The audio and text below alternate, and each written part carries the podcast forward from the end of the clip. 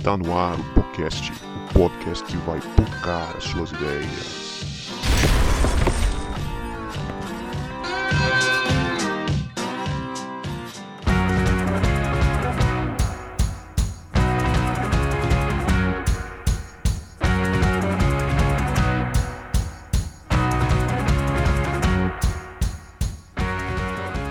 Para você que achava que a gente não voltava, a gente voltou.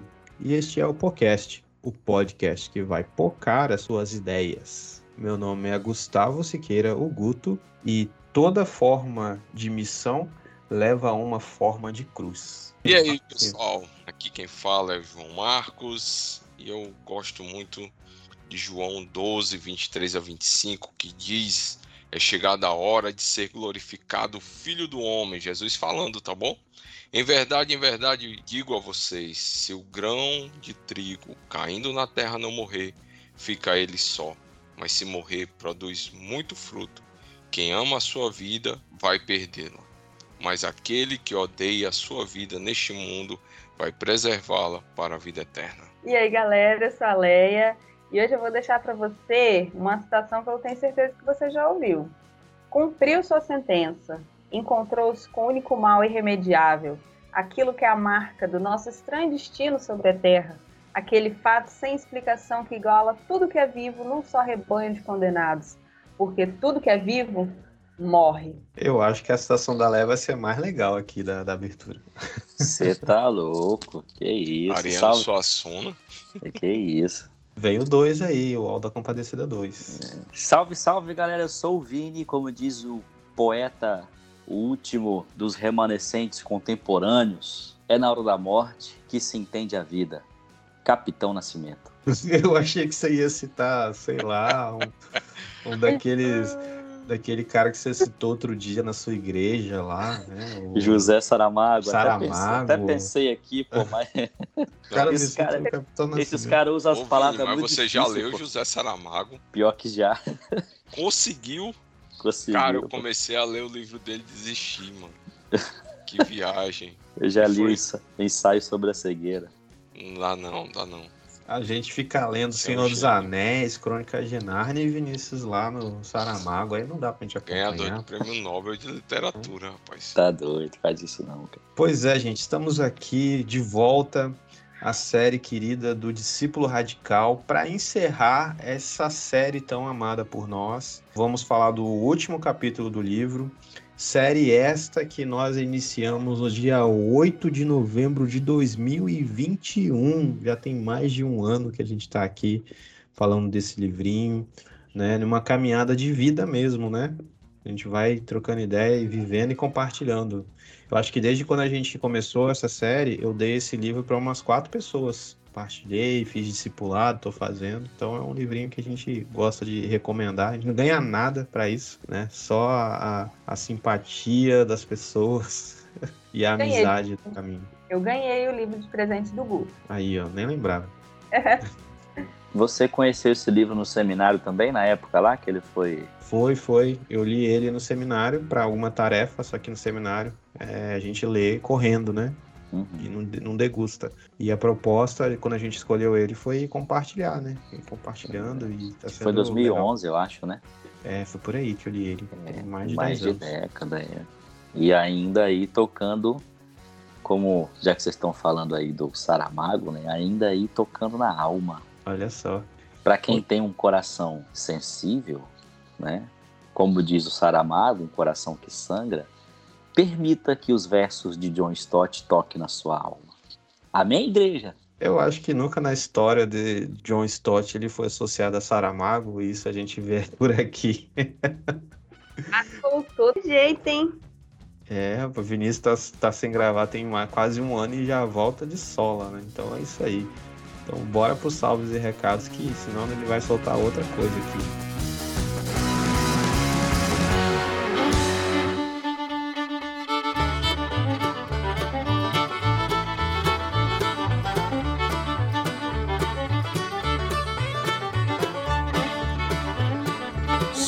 Meu querido ouvinte, minha querida ouvinte, tudo bem com você? Chegou o momento de recadinhos e comunicações aqui do nosso querido podcast. E eu queria começar dando as boas-vindas para você que chegou por aqui agora, que está conhecendo agora o podcast. É a primeira vez que ouve a gente ou está nas primeiras vezes ouvindo a gente.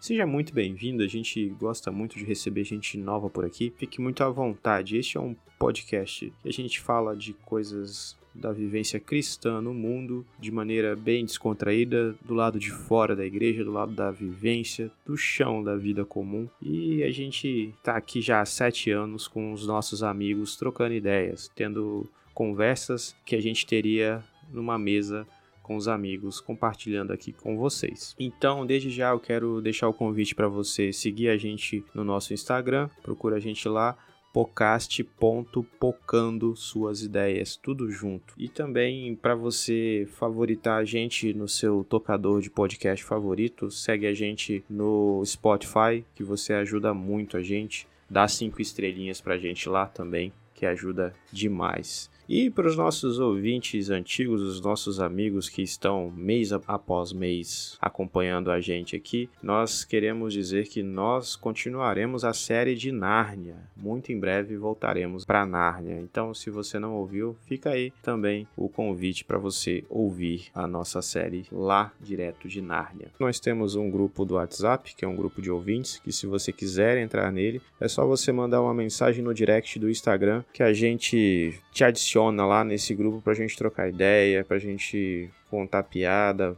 provocações e pedidos de orações e de tudo um pouco ali. A gente faz amizades ali nesse grupo. Tem gente do Brasil afora ali que a gente tá virando amigo nesse ambiente que a gente chama de cantina, que é o lugar que os crentes vão para trocar ideia quando o culto acaba. Mandem para nós sugestões de tema para a gente gravar aqui. É muito importante a gente saber o que, que vocês querem ouvir sugestões de convidados também, vai ser legal ouvir aí de vocês. Comenta lá no nosso Instagram, chama a gente no direct que vai ser legal a gente bater esse papo. E também compartilhe no Instagram, nos stories, as nossas postagens. Mande o um episódio no grupo da igreja que você irá nos ajudar muito. E uma sugestão para você é que nós estamos preparando no nosso Instagram, lá ali na descrição do Instagram, a gente tem nosso Linktree, você clicando lá, você encontra playlists das séries, de algumas séries que nós temos aqui. Temos playlists do Discípulo Radical, que está sendo completada com este episódio, série do Deus Pródigo e também estamos preparando uma série de todos os episódios de histórias de perrengues. Sem a gente perceber, Histórias de Perrengues virou uma série que você encontra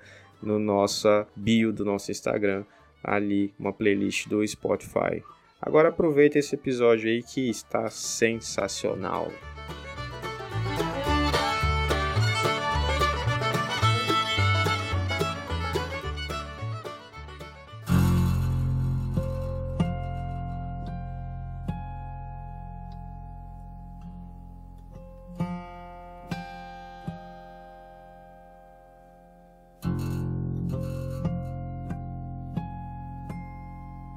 Muito bem, gente. A gente está na oitava qualidade do discípulo, de um discípulo radical, segundo John Stott.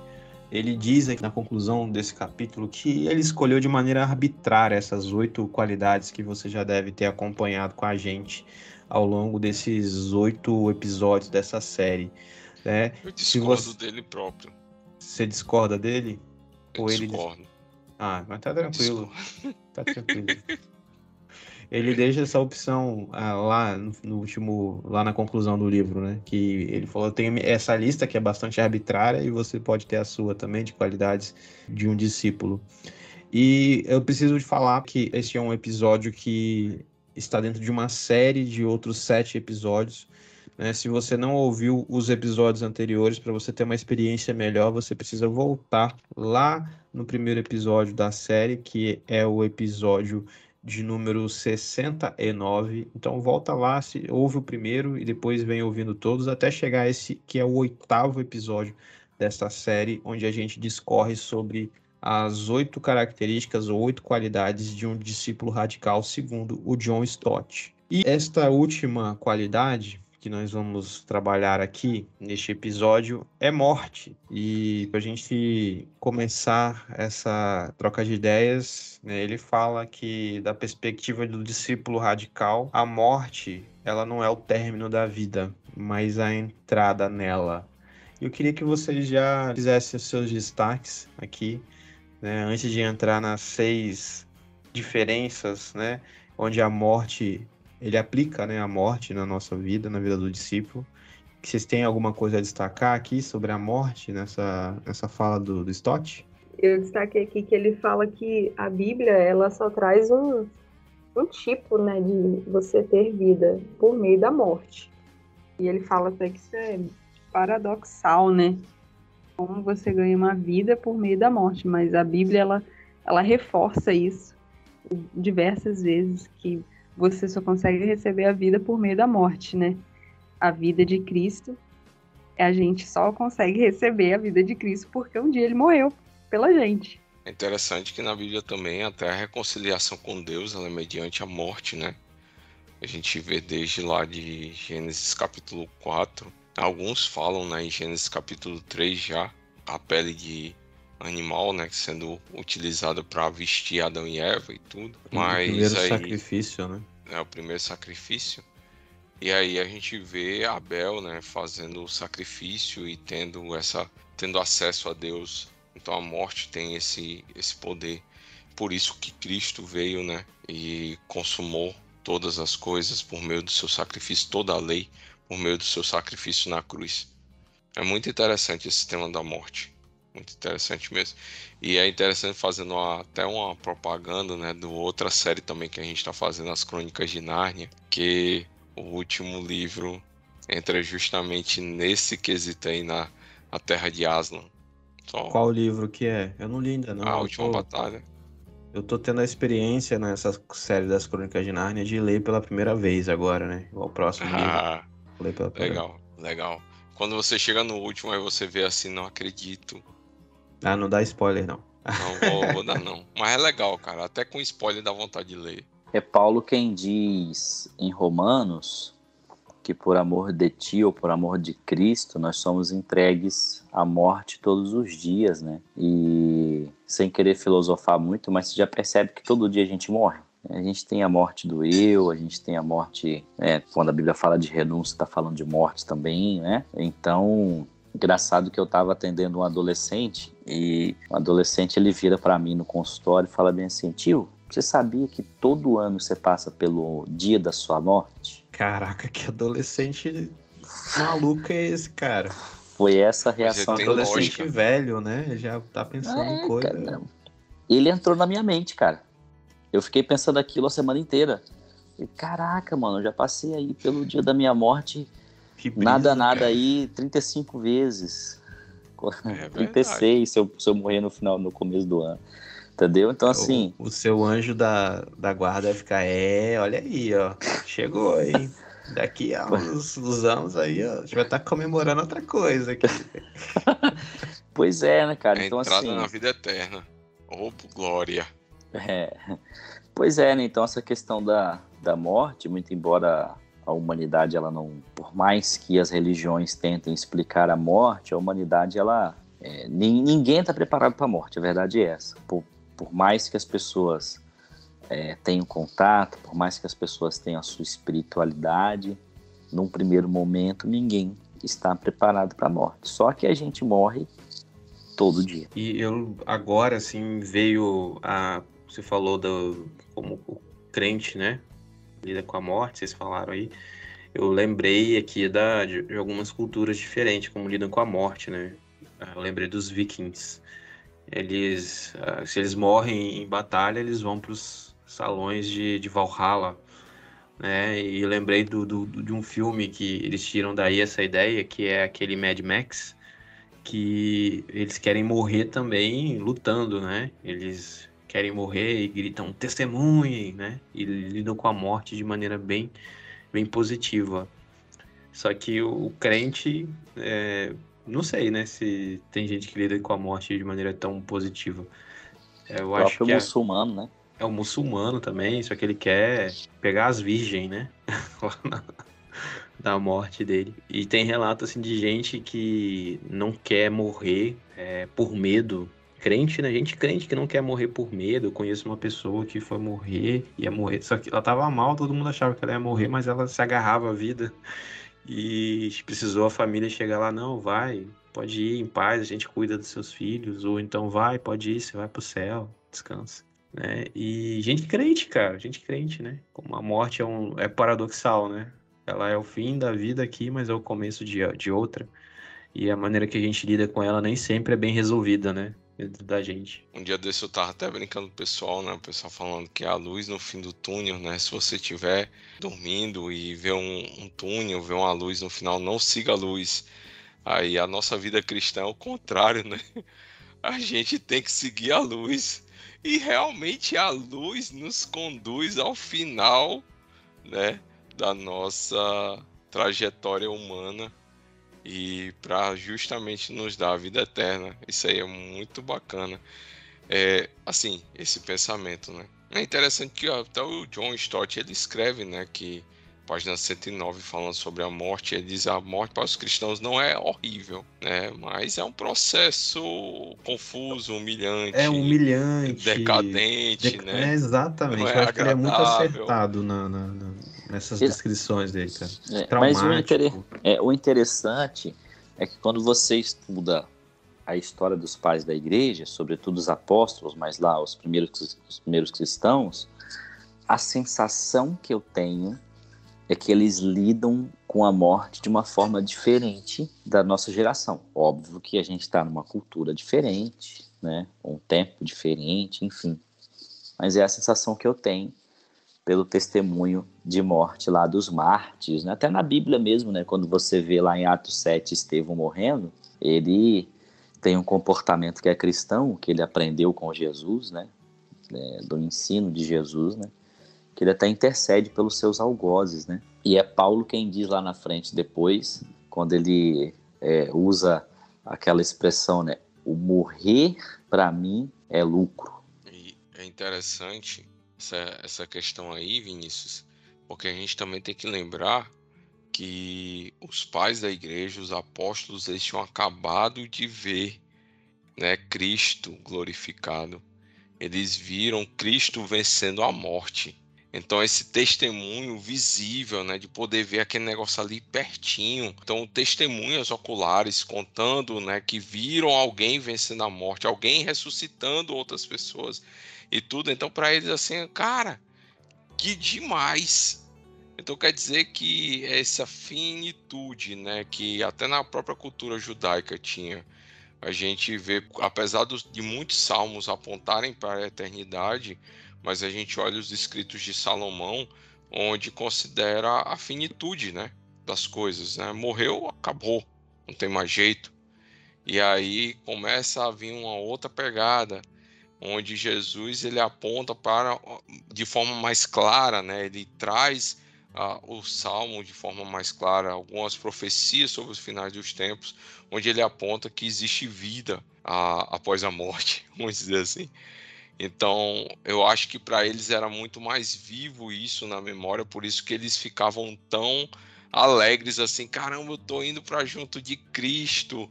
Eu tô eu tô morrendo por causa dele. Que demais! Ele morreu por minha causa, agora é minha vez de morrer por causa dele.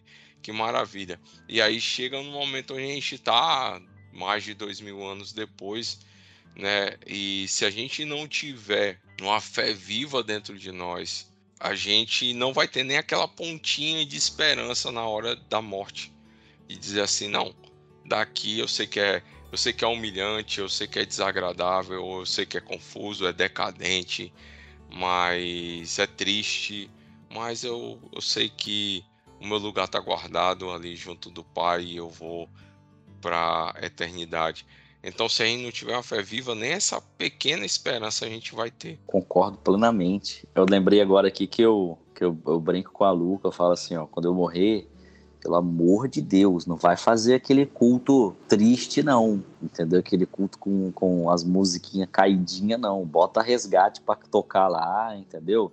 Bota umas faz isso pra... não, faz isso não. Bota Aí umas o pessoal vai ficar lembrando, ouvindo resgate lembrando de tu, morrendo, morto.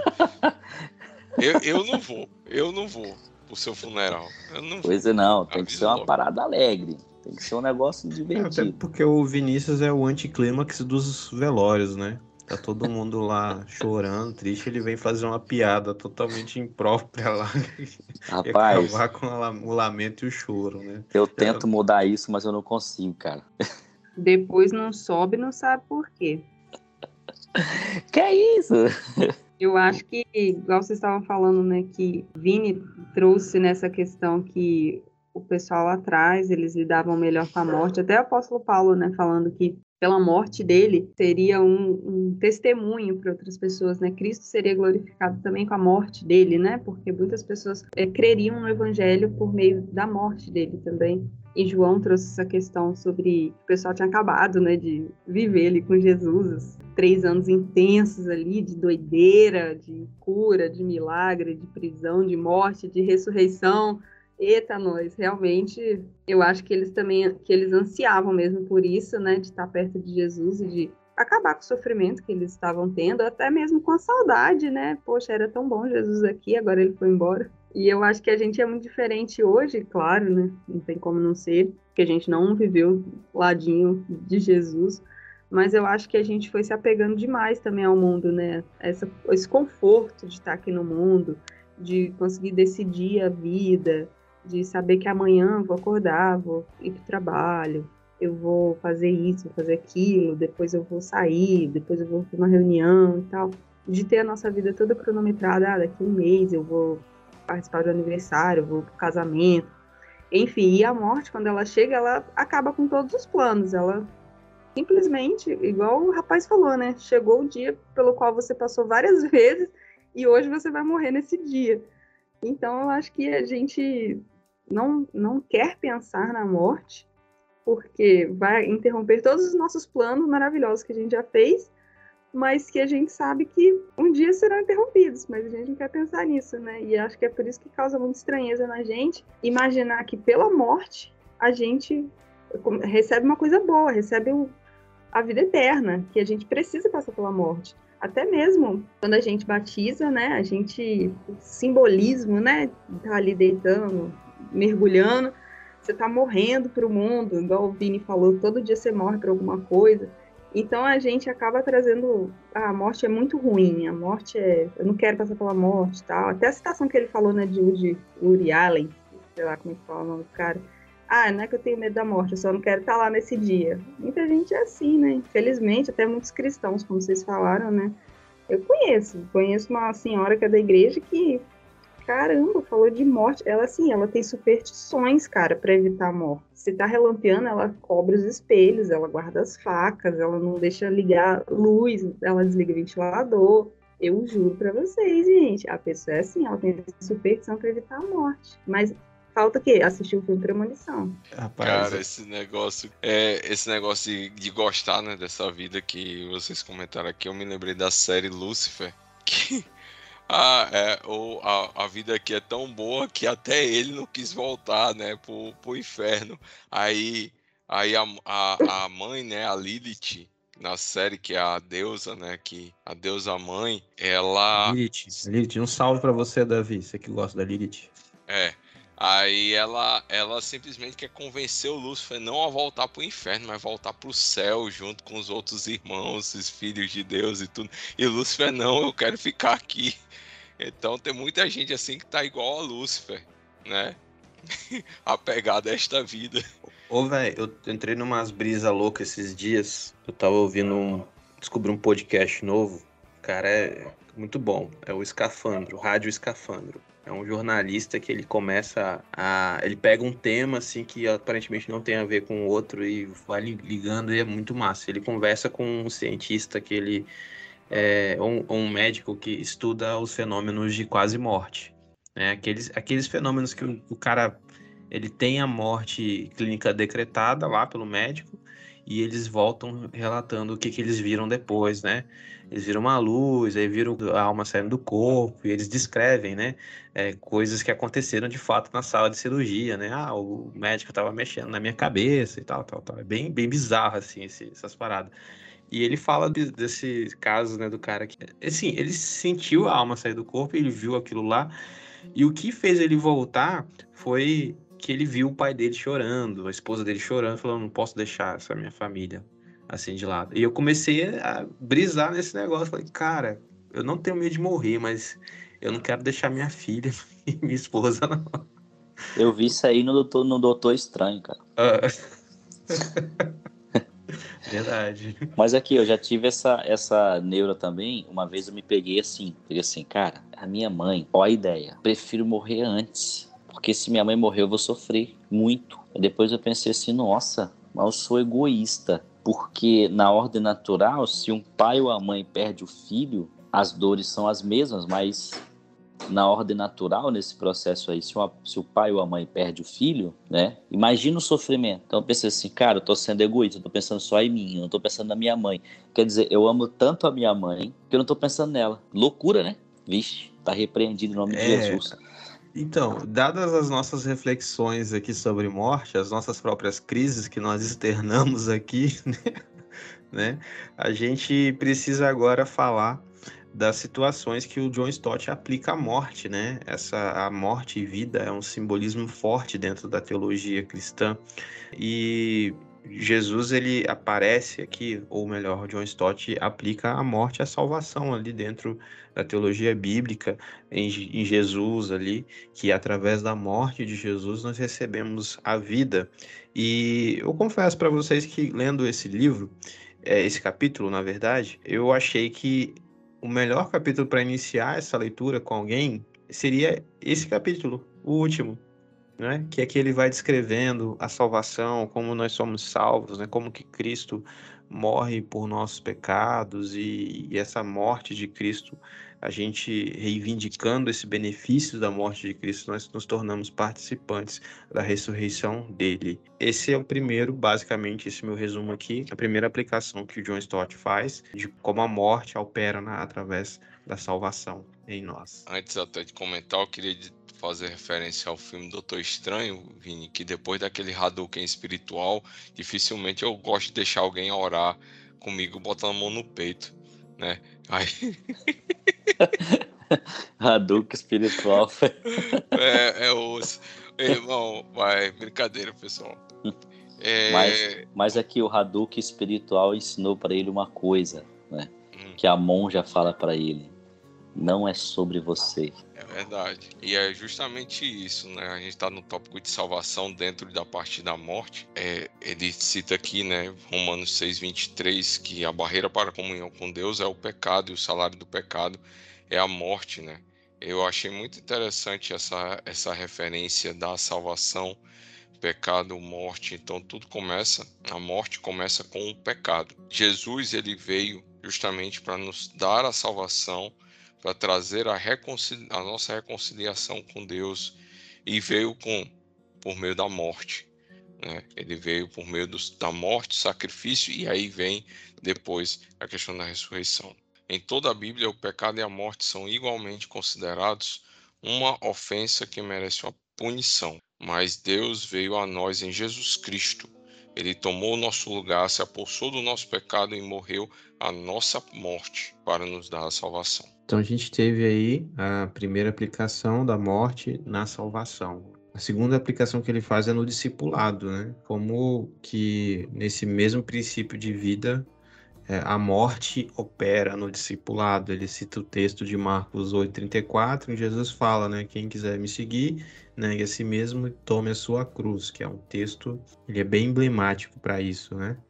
E ele vai explicar que essa é, imagem é uma imagem de execução mesmo. Jesus está comparando que aquele que segui-lo é, precisa segui-lo, né? Que é a figura do discipulado, porque o discípulo segue o seu mestre, precisa estar pronto a morrer, né? Ou a autonegação, dizendo não para si mesmo. E ele cita uma frase de Bonhoeffer aqui, quando Cristo chama o homem, ele o convida para vir e morrer, né? Então seguir a Jesus é morrer para si mesmo. E interessante que ele contrapõe a, com as filosofias recentes, a né? Vinícius talvez conheça, eu não conheço, ele falando sobre é, ensinamento sobre potencial humano de Carl Rogers, que ensina que as pessoas elas precisam passar pelo, elas têm a necessidade de autorrealização.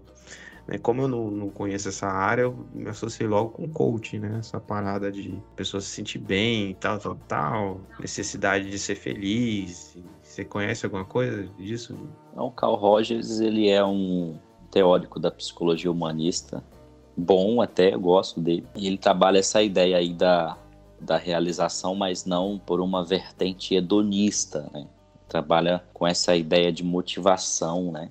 É aquela coisa assim, se você não tem um desejo a realizar, o que, que você está fazendo aqui? Então ele começa a tentar dar, dar um sentido filosófico para sua vida, entendeu? Mas não tem muito a ver com, com hedonismo no sentido assim da, da busca pelo prazer, entendeu?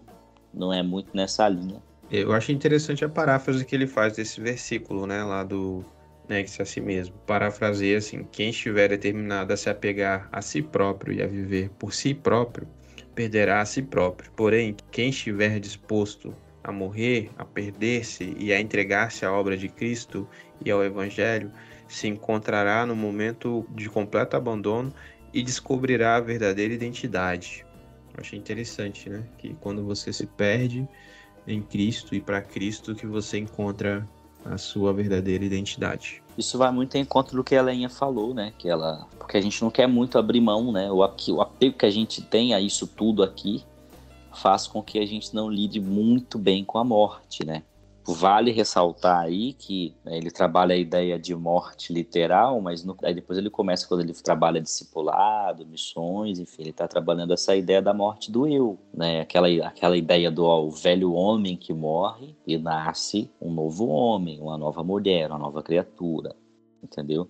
Para isso é preciso desapegar, dar uma de OLX aí. É um processo de mortificação, né? Do, de tudo que é mal em mim, na rejeição do mal, né? Rejeição da natureza humana que, ainda que eu tenha nascido de novo, como diz Lutero, né, eu achava que o velho homem ia se afogar nas águas do batismo, mas eu descobri que o miserável sabe nadar. então a mortificação desse miserável que sabe nadar dentro de nós. Eu não sei se vocês tiveram a felicidade já de se deparar com posts assim, mas eu já tive sobre uma uma, um pensamento contrário a isso de se doar, de negar-se a si mesmo em razão de descobrir a sua própria identidade. Como se a pessoa falasse assim: não, como eu abri mão de toda a minha vida, de toda a minha identidade, de tudo que eu sou para viver como Cristo, hoje eu não sei quem sou. Eu já tive a infelicidade de ler isso. E eu discordo completamente, porque se nós somos cristãos, fomos chamados para ter uma única identidade, a identidade de Cristo. Mas aí é, esse ponto que a gente volta, que a gente não quer abrir mão dos confortos, porque Cristo abriu mão de tudo, não considerou que o ser igual a Deus era algo importante, mas veio, se tornou servo, se humilhou e sofreu a morte, morte de cruz. E é isso que a gente não quer. Por isso que a gente se depara com a morte, se depara com um discipulado, né? Faça o discipulado, ele vai custar a sua vida. Cristo está te chamando para morrer. E aí começa essa, essa vertente aí contrária, dizendo que não, que se você se entrega para viver a vida de Cristo, você não tem identidade. Que, que tristeza! Eu, eu penso que é uma tristeza isso, a pessoa que, que, que não entendeu para o que ela foi chamada. Eu acho que passa aí pela, por essa é, filosofia humanista, né? De, de autorrealização mesmo, né? O, a minha realização, o sentir-me bem é o fim da minha vida, a finalidade da minha vida, né? E nessa vale tudo, né? É, mas entra até num contraponto dentro dessa própria é, filosofia, porque quando a gente se encontra em Cristo, a gente se identifica com o Filho de Deus, né?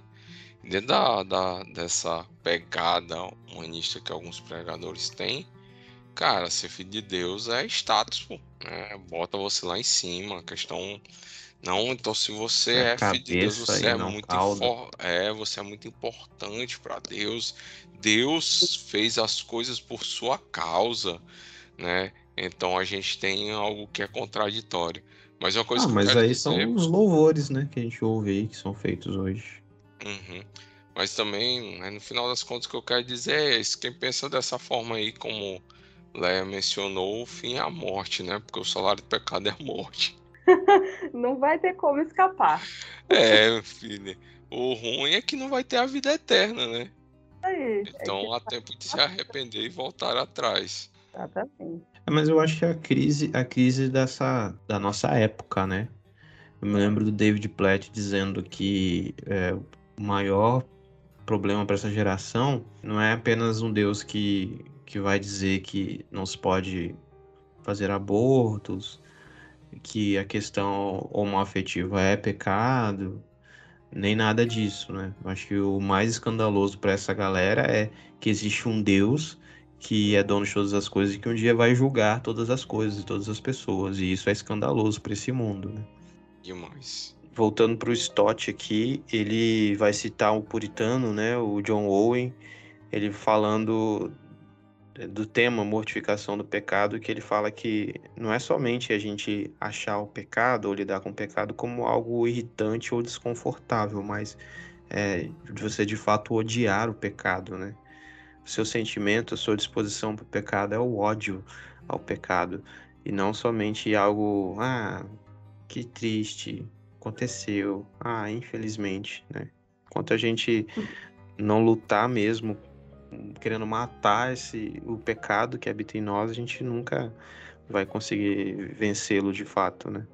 A gente tratá-lo como um grande mal, como diz alguém, né? Foi por causa dele que o nosso Salvador foi pregado na cruz, a gente nunca vai de fato vencê-lo. E vale a pena eh, ressaltar que a vitória sobre o pecado é mediante o poder do Espírito Santo, né? Não na, a nossa própria força. Essa mortificação é mediante o Espírito Santo. É interessante, né? O salário do pecado é a morte, mas para poder a gente ganhar a vida eterna, a gente precisa morrer para o pecado.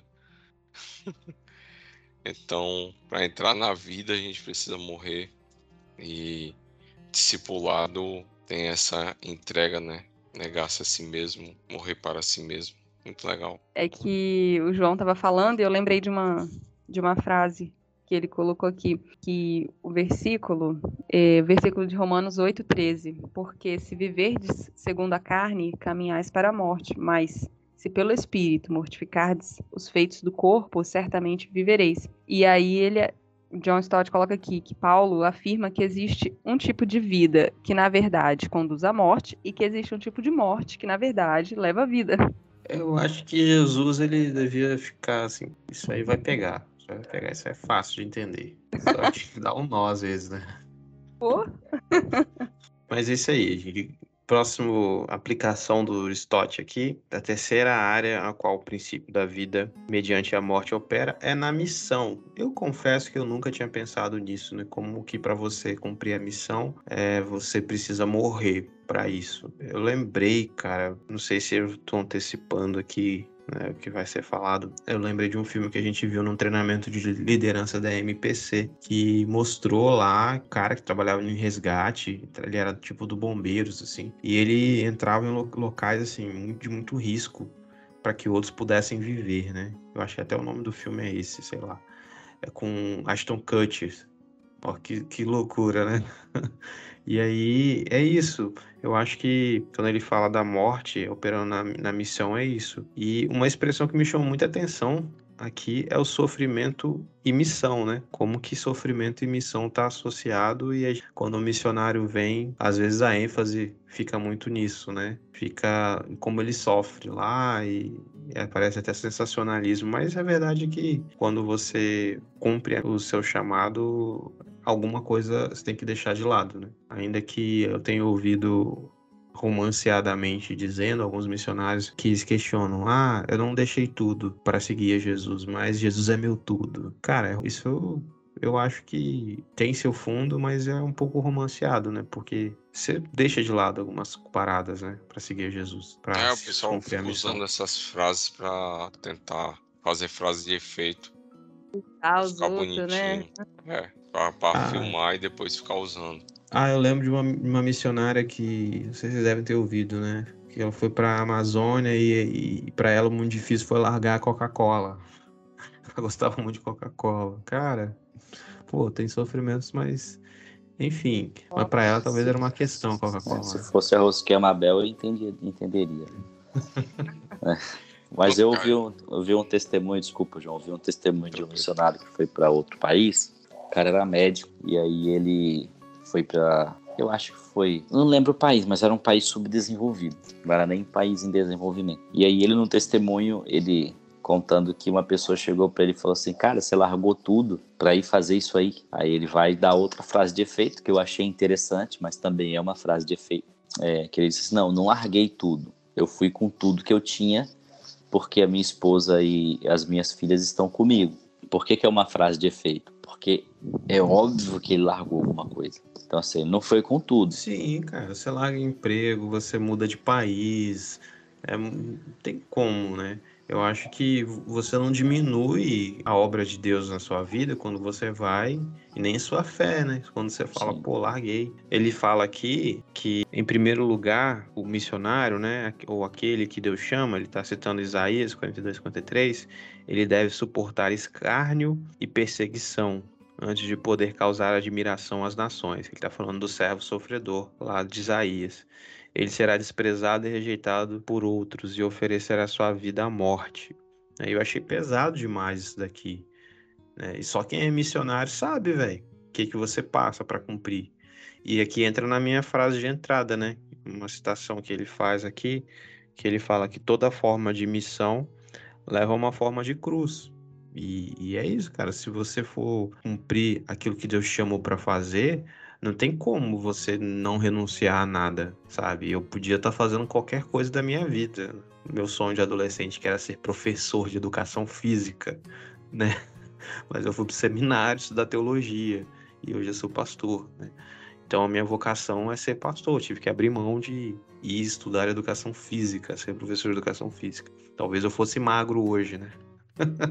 Na verdade, a missão ela, ela parte do, do primeiro sacrifício, né? Que abrir mão da própria vida. Então a gente precisa pensar que a nossa vida ela pertence ao nosso Senhor e o Senhor é aquele que governa todas as coisas. Então a gente entra na missão com aquilo que Cristo nos dá. Então assim a gente abre mão mesmo porque a gente morreu para Cristo. A gente o viver é lucro, morrer é quer dizer, morrer é, morrer é lucro, né?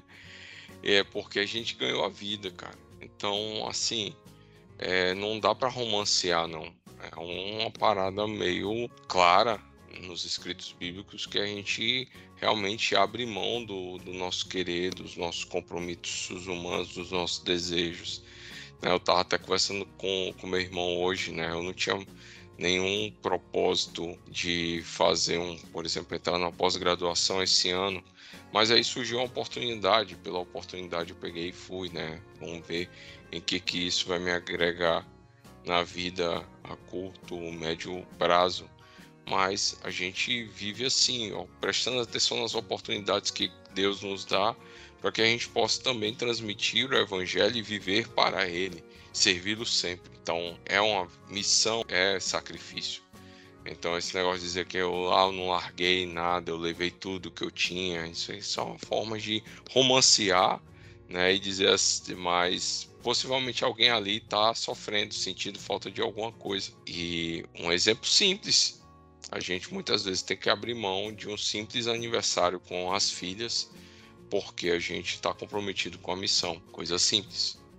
É, geralmente quem vai fazer esse discurso é um missionário ligado a uma agência missionária grande que não permite tanta sinceridade da parte dele, né? Mas aqui falando desse sofrimento missionário, como o Stott ele vai trabalhar, ele cita, né, que a semente não morrer, ela não vai dar fruto. É, e é nessa renúncia de si, de eu poderia estar fazendo qualquer coisa no mundo, sabe? Não que eu produzir algo dentro da minha vocação, possa produzir algo na minha vocação para Deus, como o Vini está lá na psicologia, produzindo, cuidando de gente, né? João dentro da gestão, é, ali sabe? Leia dentro da comunicação, ela consegue fazer, produzir frutos para o reino de Deus, mas tem coisas que eu vou ter que mesmo morrer para mim ali, para que eu frutifique, né? Que eu, é, o João, dando o exemplo do João, ele saia do conforto da vida dele, numa igreja que ele é membro, que é uma igreja grande, para ir começar a plantar uma igreja num local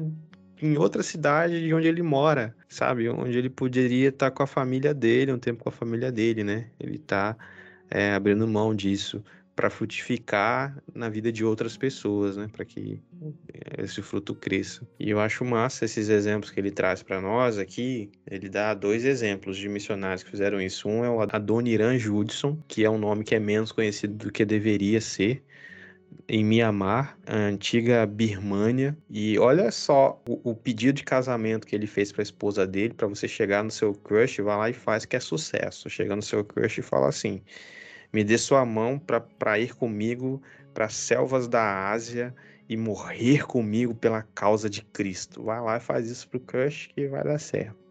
A esposa dele aceitou. Super certo, confia. Confia. Vai. Cara, e se você, e você tá ouvindo, não conhece um, pelo menos um pouquinho da história desse cara, vai procurar, né? Tem o livro Heróis da Fé. Ele tem muito, muitos testemunhos desse, e esse testemunho do Adoniran é muito, muito importante para nossa caminhada de fé. E ele chega na Birmânia em 1813 e, e, passa muitos perrengues lá, né? Ele ficou viúvo duas vezes, perdeu seis filhos e a família passou por diversas enfermidades, né? Ele teve a guerra lá anglo-birmanesa e ele foi suspeito de espião, enfim. No final de 37 anos de serviço missionário, Olha o resultado que ele deixou. Ele foi é, morreu, né? E foi sepultado em solo birmanês.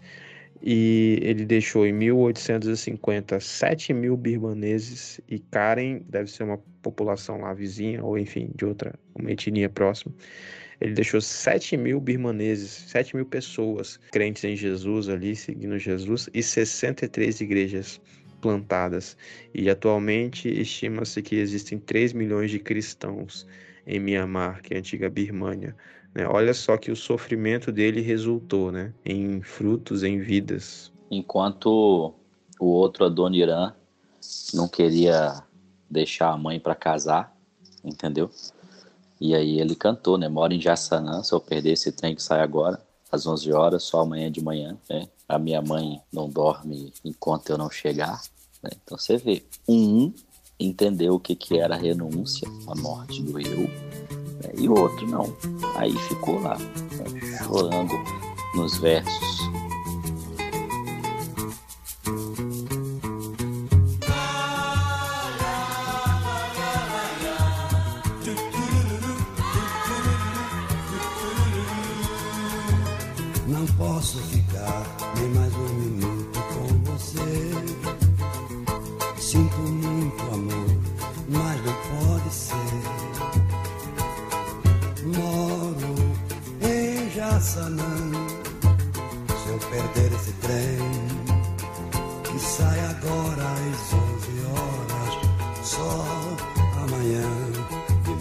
Manhã... Mas é, mas é verdade, cara. Se você olhar a letra ali, você vai ver. O cara tá falando da mulher.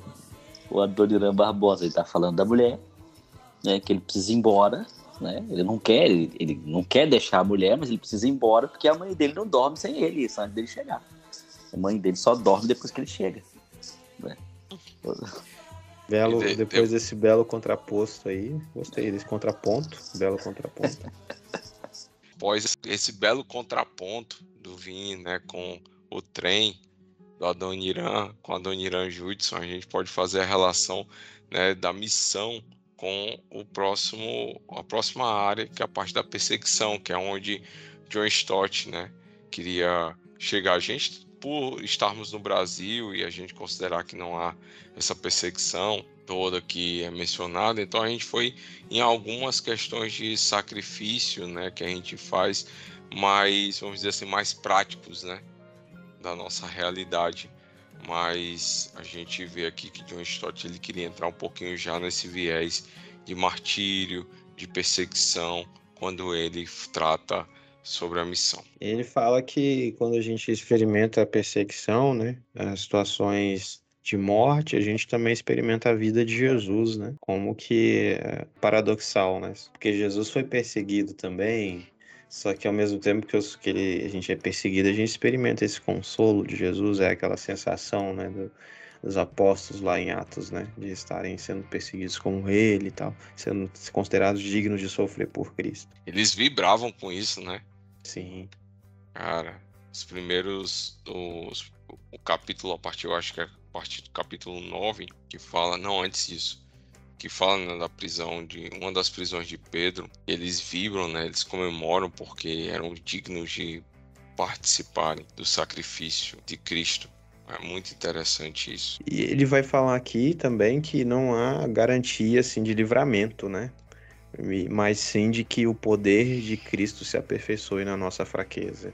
Pode ser que você morra mesmo, né?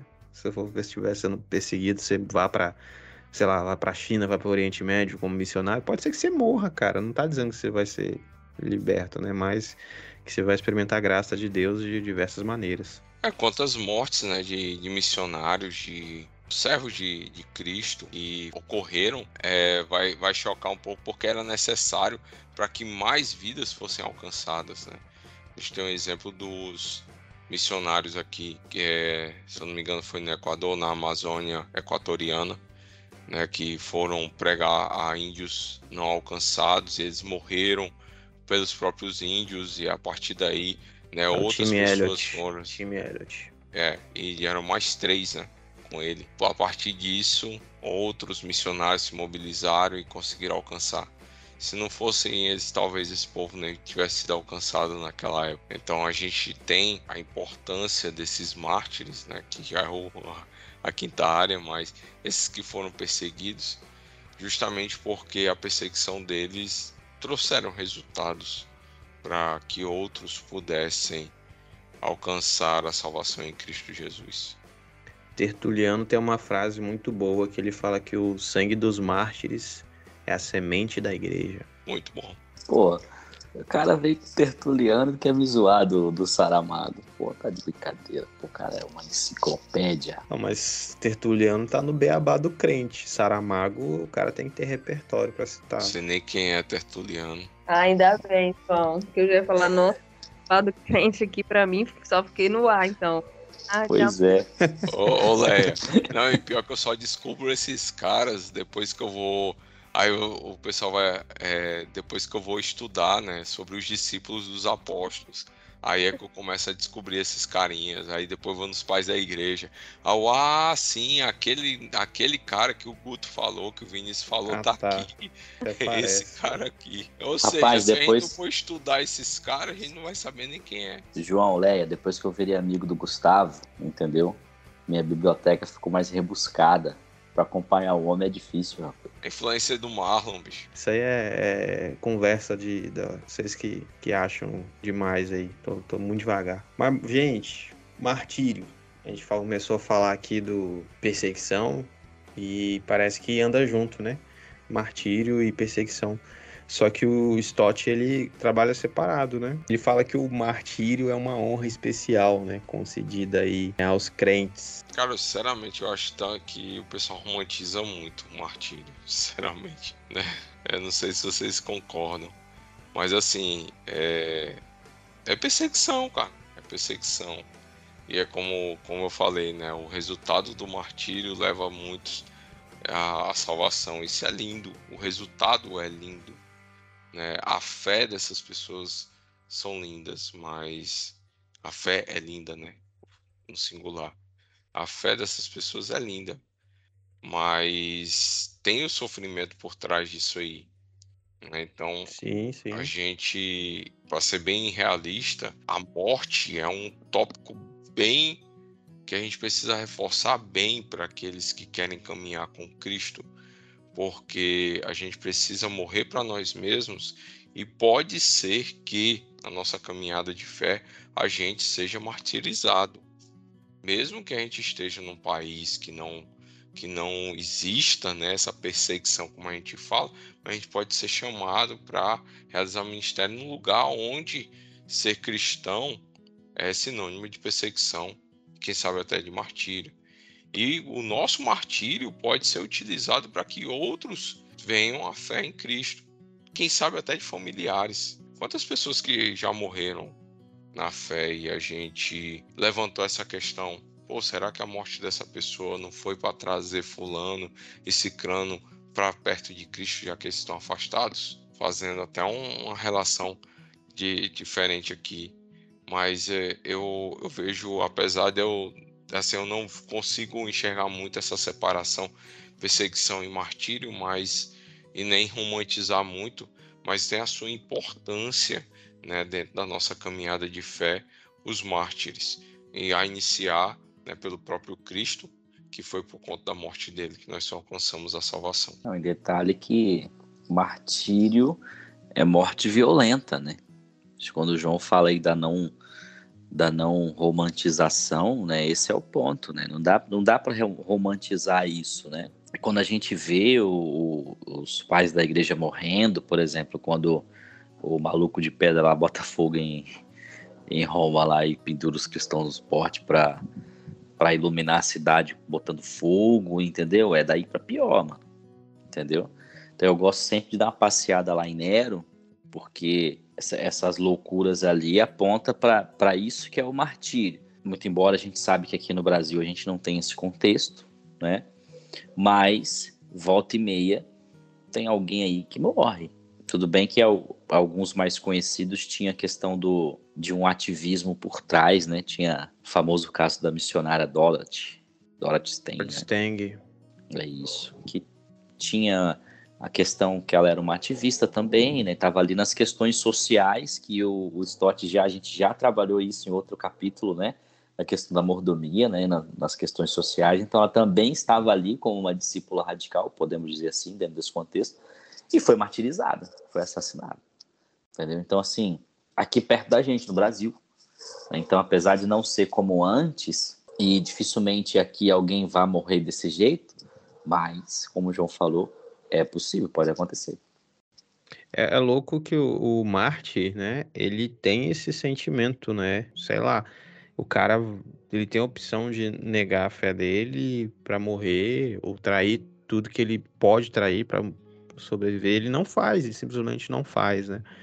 O exemplo é o Dietrich Bonhoeffer aqui que ele que ele cita, um dos exemplos que ele dá, que ele foi morto em 8 de abril de 1945. E ele foi morto também, a fé dele, é, ali dentro do, da Segunda Guerra, a Alemanha nazista, a fé dele levava ele a ajudar na fuga de judeus ali, de serem mortos é, por Hitler, e até ele é acusado de tramar na morte do Hitler. Ele participa de, de operações para colocarem bombas numa sala onde Hitler estava. E, e essa morte de Bonhoeffer é por conta é, também de seu ativismo, né, da sua fé que o leva ao ativismo. E, e, é, e é, narrado o fim da vida dele, que o, os guardas foram até ele e chamaram ele para ir com eles, né? E aí pessoas diziam: esse é o fim mas o, o Bonhoeffer dizia: para mim é, é o começo da vida.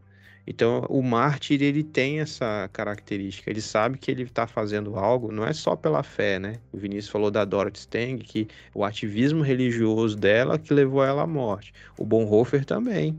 O ativismo religioso dele acabou levando ele à morte, né? O ativismo religioso talvez seja uma palavra muito geral, mas a fé deles, né? Levaram eles à morte. E agora a gente passa para a próxima área, que a morte e a vida, elas são aplicadas Agora é a própria mortalidade, né? Ele fala que ele está falando de mortalidade do corpo físico, porque ele escreve, escreve isso aos 88 anos, e quando você está nessa parte da vida, parte final da vida, você pensa muito na morte, né? E é verdade, você vai começar com idoso, ele vai falar muito da morte. E como a Léa já adiantou, a morte é o terror para muitas pessoas, né? Mas para os crentes não é algo horroroso, né? É o início da vida. Mas, como a gente já falou também, é um processo humilhante, decadente e que desagradável. E a gente tem algumas é, pro, proposições teológicas aí que fala que a morte é o inimigo, o último inimigo a ser destruído, que Cristo destruiu a morte e que ele a conquistou com a sua ressurreição. E, e, e, ele nos dá a vida, né? Ele traz algumas expressões do Novo Testamento em relação a essa vida eterna que Cristo nos dá. E que eu acho interessante é que ele começa a falar também de como é que vai ser o corpo ressurreto. E ele vai explicando, ele cita 1 Coríntios 15, 35, 4, ele fala que ele, ele vai ter uma semelhança com o corpo atual, mas terá poderes nunca sonhados, né? Então, é, interessante pra gente isso aí, né? Viajei, né, nessa parte que eu falei, será que vai ser igual o corpo atual de jovem ou corpo atual idoso, criança? Fiquei viajando. Não. Eu, eu já vi alguém falando sobre isso, não sei se foi no Twitter, falou assim, ah, vai estar tá na sua melhor forma. Tem gente que a melhor forma é jovem, tem gente que a melhor forma é criança, tem gente que a melhor forma, não sei, né? Mas não tem que base a gente tem pra falar disso. Uma, né? Rapaz, eu sei que vai ser um novo corpo, bicho. E se é. Então. Eu não creio que vai ser com essa pança, mas também não vai ser ah, o João Marco bombado. De jeito nenhum. mas vai ser um novo corpo e. No céu. No, no céu, céu, tem crossfit? Tem, é... tem musculação? Não, vai ter o tá vendo? correndo na Você rua, já leva pro lado pessoal, tá vendo? Você já leva pro lado pessoal, tá vendo? É. Vai ter a galera correndo na rua, nas ruas de é. ouro. Né? Aí vai passar a polícia, vai perguntar. Vai ter a galera pulando em caixote no céu? pulando nuvem. Aí, tá é. vendo? Vai ter a galera que vai estar tá subindo e vai estar tá subindo pela corda, pô. Pois é, aí faz crossfit já tá treinado. Deus vai mandar é, a, cor, a cordinha a gente vai estar tá no elevador espiritual, os crossfiteiros vão ter que subir na corda. É. Achei Jesus vai falar, não, aquele lá, o anjo, aquele lá você não precisa buscar não, manda corda que ele vai subir. Mas aí é interessante que ele vai falando, pois o, o, corpo ele vai ser ressuscitado e o mundo deve ser regenerado. Ele faz essa ligação, né? É de, é de ligação e descontinuidade. Então existem coisas nesse corpo que serão descontinuadas e existem coisas que serão continuadas. Por exemplo, quando Jesus ressuscita, os discípulos reconhecem ele, né? Só que tinham coisas nele que também foram descontinuadas, né? Agora ele estava no seu aspecto glorificado, né? Enfim. E é interessante que ele trata, né, que não sei se eu estou indo muito para frente, mas ele trata que a morte, né, em, é, em Cristo trará ganhos. Acho muito interessante isso. Né? De fato, a vida futura será muito melhor do que a vida na Terra. E aí ele diz: Ah, se você acha legal, né, adorar com o povo de Deus na Terra, se acha satisfatório, vai ser muito melhor lá, né? Se você no nosso coração já queima sempre que as escrituras são reveladas a nós, revelação de toda a verdade será ainda mais comovente. Eu acho muito Ou legal. Ou seja, isso. vai ser tudo melhor. Tudo melhor. É. E sem a parte ruim aqui. Sem gases, né? Sem gastrite. É, vai ser só sem intolerância à lactose, enfim. Sem dor no joelho, no pescoço, na lombar, sem falta de sono porque o filho tá tossindo, não vai ter tosse, né? Oh, meu Deus. Então... O, o, o, é legal de estar na igreja com os irmãos em comunhão, mas, pô, sinceramente, tem hora que é chato pra caraca. Tem uns irmãos chato com força. Então a gente vai estar lá no céu sem a, os irmãos. Os irmãos não vão ser mais chato. Os irmãos vão ser é, só legais. E nem a gente também, né? É. Nem a gente também, vai ser chato também. Porque quanto mais velho a gente fica, mais chato a gente fica. Isso é uma constatação. Né, científica, que... isso aí, científica. Assim. É. Científica, eu tô igual a Salomão já Né? Tô quase, tô, falta 10 anos para eu chegar na idade. 16 anos para eu chegar na idade de Salomão, lá de, de Eclesiastes. Então, quem sabe sai, sai um livro de sabedoria. Hum, Gente, a gente venceu os seis pontos aqui do Stott em relação à morte e vida. E aí a gente precisa terminar, né, esse livro. Na verdade, o cap... a gente precisa terminar o capítulo e a gente finaliza aqui essa série. É, eu queria fazer uma leitura aqui na íntegra do encerramento do Stott, do capítulo, que ele fala assim: a morte é contrária às leis da natureza e é desagradável. De certa forma, ela nos apresenta uma finitude terrível. A morte é o fim. Mesmo assim, em todas as situações, a morte é o caminho para a vida. Assim, se queremos viver, devemos morrer. E estaremos dispostos a morrer somente quando virmos as glórias da vida a qual a morte leva. Essa é a perspectiva cristã radical e paradoxal. As pessoas verdadeiramente cristãs são descritas com exatidão como aquelas que estão vivas de entre os mortos. E é isso, acho que essa fala aqui final resume bem né, a nossa postura diante da morte, né? A morte, ela é ruim, ela é desagradável, mas quando a gente vislumbra as, a, a glória futura, a gente entende que a vida que vem adiante ela é bem melhor do que a vida que fica para trás, né? Que esse pedacinho de vida que a gente vive aqui, se muitos 100 anos, não é nada comparado com a eternidade, só com coisa boa que vai ter, né? Sem tanta coisa ruim que tem aqui agora. É, muita coisa ruim de mim vai ser descontinuada naquela vida que tem por vir. E aí eu vou deixar vocês livres aí também para concluírem o capítulo, o livro, né, que é uma despedida ao John Stott também, que já era um vovozinho, que depois disso nos deixou e foi para casa do Papai do Céu.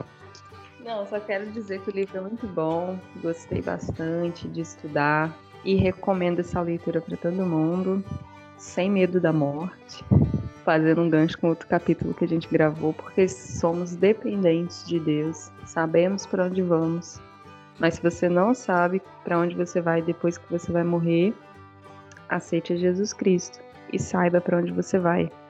E você vai, você vai ter vida depois que você morrer. Amém, Senhor. Que palavra.